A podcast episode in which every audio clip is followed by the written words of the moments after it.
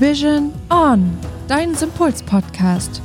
Hier verbindest du Energie, Ernährung, Bewegung, Psyche und Entspannung für dein gesundes und glückliches Leben.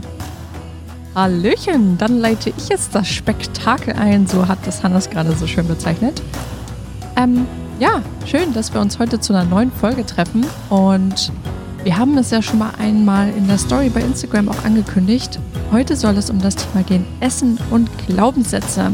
Denn die, ja, viele Glaubenssätze und auch unser Mindset wirkt sich immer indirekt auf unser Essverhalten aus. Und wie genau das aussieht, das klären wir jetzt.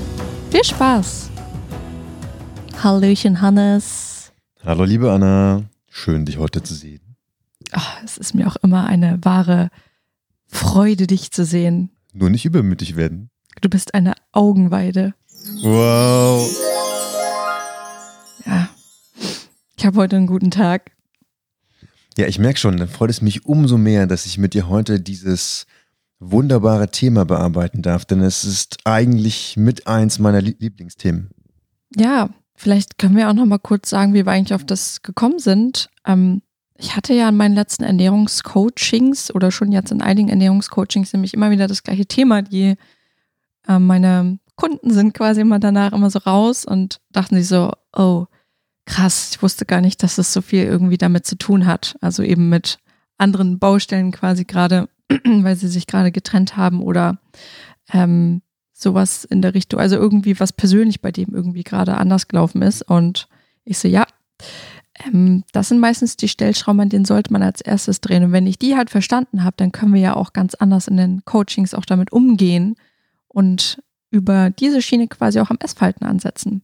Und das ist der Hintergrund, weshalb wir hier eigentlich zusammen sitzen.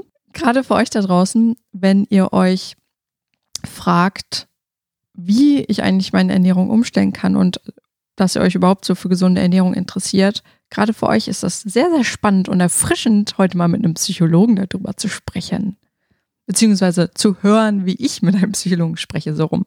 So, vielleicht aber mal ganz kurz vorweg. Ähm, Hannes, was sind jetzt eigentlich Glaubenssätze? Also viele lesen das ja und hören mal davon, aber jetzt red doch mal Tacheles und sag uns doch mal, was ist jetzt ein Glaubenssatz? Tja, da würde ich sagen, das beleuchten wir mal aus zwei Perspektiven. Nicht nur aus der psychologischen, sondern auch aus der philosophischen. Denn wenn du dir das Wort Glaubenssatz mal anschaust, dann bedeutet das ja schlussendlich einen Satz, dem ich Glauben schenke bei dem ich glaube, dass er rechtens ist und dass er richtig ist. Und diese Sätze, die entstehen natürlich nicht erst, wenn du 50 bist oder wenn du vielleicht zu den Leuten gehörst, die 120 werden, sondern diese Glaubenssätze entstehen in einem ganz frühen Alter, im Kindesalter, wenn du von Personen geprägt wirst, von den Werten, von den Vorstellungen, von den Wünschen und den Erwartungen der Personen, die dir nahestehen. Also eigentlich ganz kurz, das meiste doch eigentlich von unseren Eltern, oder? Das meiste kommt von unseren Eltern, da sie natürlich diejenigen sind, die uns am nächsten stehen, und zwar von Beginn an. Das können aber auch Personen sein, zu denen wir zum Beispiel aufschauen im Kindesalter. Also auch Oma und Opa oder wenn wir uns im Kindergarten, in der Kita befinden, dass äh, wir einen Aufseher, so nenne ich sie jetzt mal, haben, die uns besonders inspirieren oder die vielleicht etwas an sich haben, was wir besonders mögen. Und auch diese Personen haben die Macht, was ihnen vielleicht gar nicht bewusst ist, bei uns Glaubenssätze zu integrieren, die uns dann das ganze Leben lang begleiten. Aber sind Glaubenssätze jetzt was komplett Negatives oder auch was Positives? Ganz und gar nicht. Also es gibt sowohl, es gibt sowohl positive als auch negative Glaubenssätze. Letztendlich hängt es immer davon an, was der Glaubenssatz bei dir schlussendlich bewirkt. Und ich finde auch, das ist ein guter Einstieg, um für uns beide einmal, ja, vielleicht einfach zu überlegen, was gibt es denn für Glaubenssätze, die uns im Alltag begleiten? Hast du eine Idee? Ja, wenn ich das jetzt auf das Thema Ernährung ja wirklich beziehe, ähm, gibt es da ja eigentlich ganz klassische Glaubenssätze, die wir tatsächlich schon von Kind auf mitbekommen. Und da ist ja der erste zum Beispiel, du musst aufessen, beziehungsweise wir verpacken das ja auch so schön in, ähm, wenn du nicht auf isst, dann regnet es morgen. Ist ja erstmal ganz hübsch gesagt, aber letztendlich ja eigentlich gar nicht mehr am Puls der Zeit. Also wenn ich jetzt mal so drüber nachdenke, ich müsste, das würde ja theoretisch bedeuten, ich muss aufessen, auch wenn ich vielleicht ja keinen Hunger mehr habe und übergehe ja eigentlich mein Sättigungsgefühl. So jetzt aus meiner, aus meinem logischen Verstand heraus. Was sagst du dazu? Also abgesehen davon, dass es natürlich auch Leute gibt, die den Regen viel lieber mögen als den Sonnenschein und die schon mal von vornherein abgestellt werden. Oh, das ist schon Diskriminierung eigentlich. Das ist eigentlich schon Diskriminierung. Muss ich dir natürlich beipflichten, denn ich glaube, es gibt weniger Leute, die jetzt vielleicht schon mehr, aber zu den Zeiten, wo wir aufgewachsen sind, gibt es, glaube ich, wenige Leute, die keine übergroße Portion auf dem Teller hatten. Und da wirkt dieser Spruch natürlich besonders hart, denn wenn du dich dafür entscheidest und sagst, okay, ich esse auf, obwohl mir mein Körper sagt, nein, du bist satt, dann übergehst du ja in diesem Sinne, du gehst dein Körpergefühl, du übergehst deine Intuition und du du tust etwas, was dir nicht gut tut, aber jemand anderen glücklich macht. Das heißt, das Muster, ich muss es jemandem gerecht machen, das Muster, ich stelle mich an zweite Stelle, all das sind Muster, die, die sich aus diesem einen Glaubenssatz, ist auf, sonst regnet's, herausbilden. Wow, ist eigentlich krass, wie viel da dran hängt, ne? Ja, irre, deswegen sage ich ja, die meisten Leute sind sich überhaupt nicht bewusst, was sie mit solchen Aussagen bewirken können. Ich überlege gerade, und wenn man das natürlich jetzt mal 30 Jahre weiterspinnt, dann kann es ja durchaus sein, dass gerade die Personen ja eher dazu neigen, dann ja auch, ähm, also eher zum Übergewicht tendieren, weil sie ja irgendwann sozusagen gelernt haben, eben nicht mehr auf das Sättigungsgefühl zu hören, sondern eben mehr essen, als der Körper einem sagt. Selbst wenn er sagt, du, du bist eigentlich schon satt und das reicht, esse ich ja quasi einfach weiter. Oder eben, um es vielleicht auch anderen recht zu machen. Also wenn jetzt zum Beispiel dann jemand sagt, ach, wieso, äh, ich habe zum Beispiel, ich habe jetzt irgendwie so schön gekocht, kannst du ja dann eigentlich auch aufessen. Ne? So, so indirekt finde ich auch, das ist ja auch manchmal schwierig. Dann kriegst du ja noch ein schlechtes Gewissen, dass es denn nie auf ist. Ja, natürlich. Die solche Aussagen wie ich habe extra für dich gekocht, die unterstützen das Ganze natürlich. Und dann kommt ähm, noch dazu, dass diese, ich stelle mich an zweite Stelle, das Muster, das wird natürlich noch verstärkt. Und wenn du das jetzt mal weiterspinnst, eben in die Zukunft, egal mit wem du in deinem Leben zusammen bist, dein Partner, Freunde, Verwandte, Bekannte, immer wenn dieser Spruch fallen wird, das habe ich doch extra gemacht für euch, immer dann wirst du jetzt rückversetzt. Die Hintertür zum Unterbewusstsein geht auf und du fühlst dich vielleicht, du kriegst das nicht bewusst mit, aber unterbewusst fühlst du dich wieder klein als kleines Kind und sagst, okay, ich muss jetzt aufessen, ansonsten ist irgendjemand in dieser Runde unglücklich. Entweder der, der gekocht hat, oder jemand, der in der Runde sitzt, der mit dem, der gekocht hat, verbunden ist. Also es gibt zahlreiche Möglichkeiten. Also, liebe Eltern, meistens ist ja auch so eine Generationenfrage. Ich meine, wir sind natürlich jetzt dazu da, um es besser zu machen.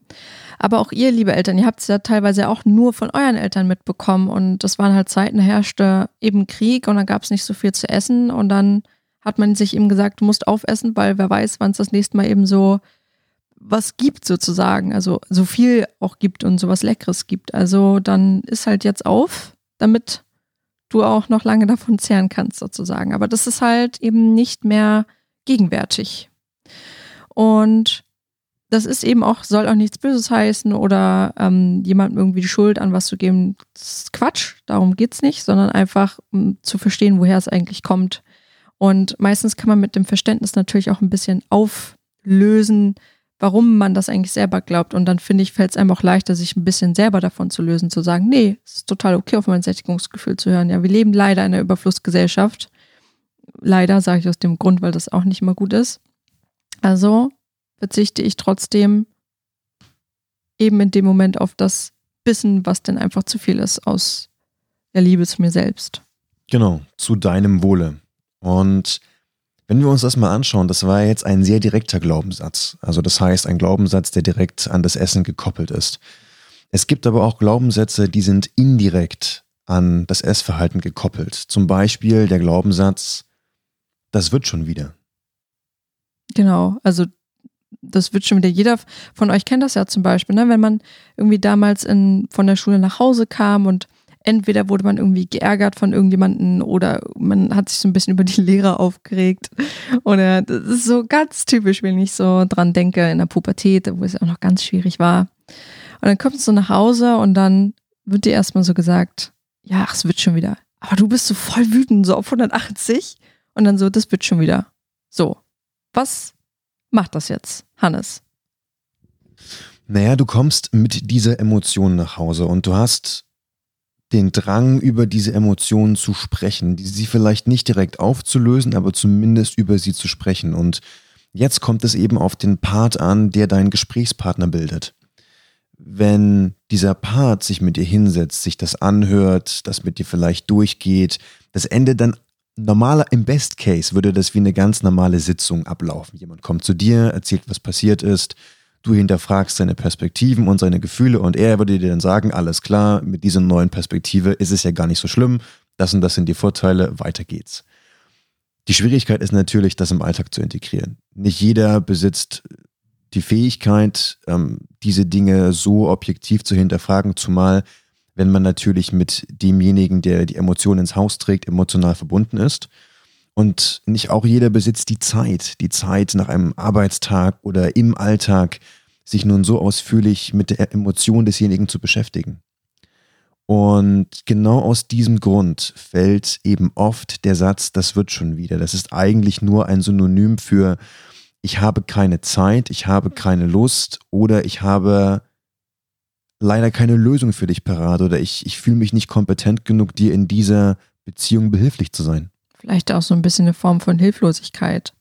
Ich meine, wenn derjenige, und da spielen wir das ja mal weiter, wenn derjenige ja zum Beispiel auch nie so richtig gelernt hat, mit Emotionen umzugehen, dann weiß er natürlich auch nicht, wie er das bei seinen Kindern dann machen soll in der Hinsicht. Derjenige macht das ja auch nur nach bestem Wissen genau. und Gewissen. Und ähm, je nachdem, was du halt gelernt hast, überträgst du das dann und hältst das in dem Moment für das Richtige. Ja.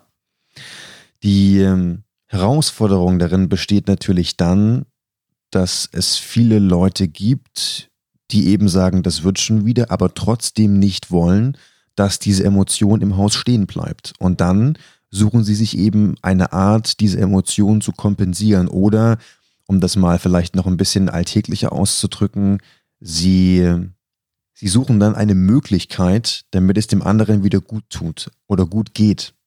Und ich habe es sehr oft erlebt, entweder selbst miterlebt oder eben aus den Geschichten anderer Menschen, die dann gesagt haben, naja, ich war traurig, habe dann diesen Spruch gehört, das wird schon wieder und um mich wieder aufzumuntern, gab es etwas zu essen. Und da ist natürlich eine ganz große Gefahr, denn in den meisten Fällen, in den meisten Fällen gab es dann keine vegane Bowl oder einen gesunden Eintopf, sondern es gab auch ganz viel Kuchen, ganz viel Süßigkeiten. Und in den Süßigkeiten, das muss ich dir nicht erzählen, das weißt du natürlich, steckt jede Menge Zucker. Und Zucker wirkt nun mal wie Kokain. Das heißt, aufbauend, ähm, ähm, stimmungssteigernd. Aufputschend. Oder genau. aufputschend, genau. Für einen kurzen Moment ja auch so ein bisschen so Glücks, so ein Glücksgefühl. Und das willst du natürlich, das ist natürlich dann in dem Moment schön, denn in dem Moment, wo, das, wo du das Glücksgefühl hast, ist die Ursprungsemotion mal kurz vergessen. Also vielleicht kurz zusammengefasst, du kommst quasi mit Emotionen nach Hause, ähm, stößt dabei so ein bisschen äh, wie auf so eine Wand eigentlich und wirst so ein bisschen mit deinen Emotionen eigentlich alleine gelassen. Also suchst du dir einen Weg, das zu kompensieren. Und viele machen es dann zum Beispiel eben über das Essen oder die Süßigkeit, weil du dann, du bist ja trotzdem wütend, das löst sich ja nicht einfach so in Luft auf oder bist halt traurig und dann ist eben diese Möglichkeit, eben sich körperlich einen Stimmungshoch zu verschaffen, relativ ja, einfach sozusagen. Und dann greifst du dann eben zum Riegel oder zur Schoki oder was auch immer. Klar, das ist ein Weg. Und du musst dir ja diese Alternative nicht mal überlegen, sondern gegebenenfalls wird dir die Alternative ja schon von demjenigen, der eigentlich dein Gesprächspartner sein soll, hingestellt. Also theoretisch, genau. Und das wäre ja dann fast schon wieder der nächste Glaubenssatz eigentlich in der Hinsicht. Ähm, dir wird ja eigentlich dann direkt vermittelt, dass eine Süßigkeit trösten kann. Also wenn denn zum Beispiel ähm, meine Mama mir dann sagt, du, dann isst doch hier ein Keks, das heitert dich ein bisschen auf zum Beispiel. Wow, also das wäre ja theoretisch der Inbegriff von Essen ist als Trostmittel zu benutzen oder Süßigkeiten als Trostmittel. Und das brennt sich bei mir ein und das trage ich dann eben auch immer mit mir rum. Und sobald ich dann getröstet werden will, esse ich dann zum Beispiel. Genauso ist das. Und das allergrößte Manko an dieser Geschichte ist, dass du das, wie gesagt, dein ganzes Leben lang mit dir trägst. Und da es ein Glaubenssatz ist, also wie gesagt, ein Satz, dem du glaubst, der richtig ist, dauert es natürlich, bis du irgendwann anfängst zu hinterfragen. Und ob du hinterfragst oder nicht, hängt ja auch von ganz vielen Faktoren ab. Und wie kann ich jetzt aber nun, ähm, ja, mir zum einen vielleicht das Bewusstsein schaffen oder aber auch gleichzeitig die vielleicht da auch außer Kraft setzen, also da rausbrechen aus diesen Sätzen. Ich meine, klar, wir wollen jetzt hier keine Live-Session machen, das soll jetzt auch nicht eine Stunde dauern, aber vielleicht ganz kurz, was du da als Psychologe so als die ein, zwei wichtigsten Sachen vielleicht mitgeben kannst. Also bei vielen Leuten ist es so, dass sich die Möglichkeit des Hinterfragens erst nach einer gewissen persönlichen Entwicklung überhaupt ergibt. Das kann zum Beispiel sein, dass diese unaufgearbeitete Trauer, die sich über die Jahre angestaut hat und das immer wieder damit verbundene emotionale Essen, dass sich das in gesundheitlichen Schwierigkeiten äußert und die gesundheitlichen Schwierigkeiten dann so groß werden, dass es sie aus dem, aus ihrem Alltag rausreißt und sie über sich und ihr, ihr Leben nachdenken müssen. Also es sind einschneidende persönliche Erlebnisse, die meistens dafür verantwortlich sind, dass ein jemand dann anfängt umzudenken oder zu hinterfragen im allerersten Schritt. Für die Leute, die jetzt unsere Podcast-Folge hören und sich vielleicht, vielleicht in sich gehen und mal überlegen, was wurde denn mir oft gesagt oder mitgegeben, als ich jung war und vielleicht den ein oder anderen Glaubenssatz finden, mit dem sie sich doch gut identifizieren können. Den können wir aber auch auf den Weg mitgeben, dass es Möglichkeiten gibt, solche Glaubenssätze heute nicht nur zu hinterfragen, sondern auch relativ einfach aufzulösen und ähm, das in ihren neuen oder jetzigen anstehenden zukünftigen Alltag zu integrieren. Denn nehmen wir mal die beiden Glaubenssätze, die wir hatten. Das heißt, das wird schon wieder. Und welchen hattest du? Ähm, genau, du musst aufessen oder auch übersetzt mit wenn du nicht auf isst, dann regnet es morgen. Wie können wir denn diese Glaubenssätze einfach von einem negativen Geschmack auf einen positiven Einfluss bringen? Wie könnten wir sie umformulieren? Was hättest du bei dir für eine gute Idee? Naja, man könnte ja zum Beispiel auch sagen, ähm, ich muss dann aufhören zu essen, wenn ich satt bin. Zum Beispiel. Ist das, wäre das jetzt so ein Ansatz? Das wäre ein Ansatz. Du könntest natürlich noch versuchen, stärker an der Ursprungsaussage dran zu bleiben, indem du zum Beispiel sagst, die Sonne scheint nur dann, wenn ich auf mein Körpergefühl höre und dann aufhöre zu essen, wenn ich nicht mehr kann. Das ist ja auch positiver formuliert jetzt als meins, ne? Zumal bei mir ja ein Muss drin war und das Muss ist ja mal verkehrt. Ja, wir müssen, also keiner muss. Nee, niemand muss irgendwas. Muss. Aber da, da können wir nochmal eine extra Folge drüber machen. Sehr gern. Ja, und bei mir, bei dem Glaubenssatz, das wird schon wieder, könnte man zum Beispiel sagen, das wird schon wieder, wenn du daran arbeitest. Denn bei diesem Satz passiert etwas ganz Wundervolles. Der Satz, das wird schon wieder, positioniert dich nämlich in der Opferrolle. Das heißt, du bist bewegungsunfähig, du kannst nichts verändern, du bist der, dem es schlimm geht, du bist der, den es erwischt hat. Wenn du aber daraus machst, das wird schon wieder, wenn du daran arbeitest, nimmst du dir diesen, diesen Rahmen, den du vorher um dich gespannt hast und du wirst wieder flexibel, denn auf einmal hast du es in der Hand. Du kannst leiten, ob die Sache wieder wird und wie sie wird. Du kommst quasi aus dieser Hilflosigkeit oder, oder dieser Tatenlosigkeit sozusagen wieder raus. Ja, das ist wie ein Befreiungsschlag. Krass eigentlich, ne, was man mit solchen paar Wörtern ähm, so bewirken kann. Und ganz kurz, wie mache ich das dann? Kann ich das zum Beispiel so auf Zettel schreiben oder? Also du kannst dir das gerne auf Zettel schreiben, die du dann in deiner Wohnung zum Beispiel verteilen kannst an allen möglichen Ecken und Enden, Türen, Spiegel.